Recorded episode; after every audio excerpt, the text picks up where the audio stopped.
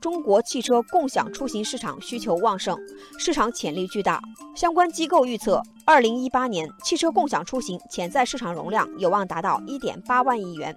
汽车企业作为汽车行业的源头，无疑具备发展共享汽车的最有利条件。近期，长安汽车与中国一汽、东风集团选择联手进入共享出行行业。据介绍，此次三方合资组建的 T 三出行服务公司，将充分利用三方在车辆资源以及渠道资源等方面的产业链核心优势，打造高效率、高品质、高安全、可信赖的出行服务平台。听到这个消息，不少网友表示强烈支持，而且国企出手更值得信赖。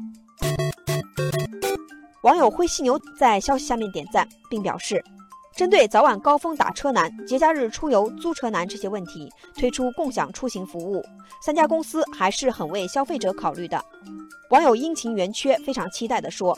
持续关注，希望能尽快享受到三家公司合作带来的服务。”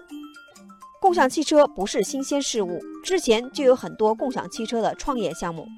但基本上都因长期亏损宣告停运。网友我不是黄蓉分析说。一般创业者之所以玩不转共享汽车，关键就在于这一模式过重，投入成本非常高。不管他们是租赁还是购买汽车，都是一笔庞大的支出，再加上运营、维护和保养等等，很难在短期内收回成本。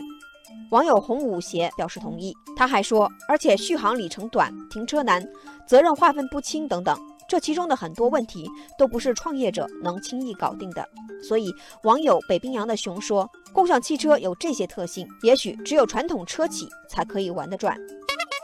其实，国外已经有不少传统车企纷纷布局共享汽车领域。网友小小的蒲公英说，奔驰的母公司戴姆勒，还有宝马、本田、雷诺等等，都进入了。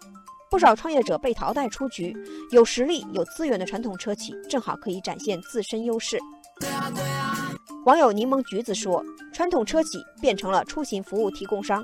积极拥抱新业态的公司，将在未来的出行领域占据更多的话语权和主动权。”不过，网友陌上花开冷静地说：“虽然传统车企入局共享汽车领域掀起新一轮热潮，但距离让这种模式实现盈利，可能还有一段比较长的路。”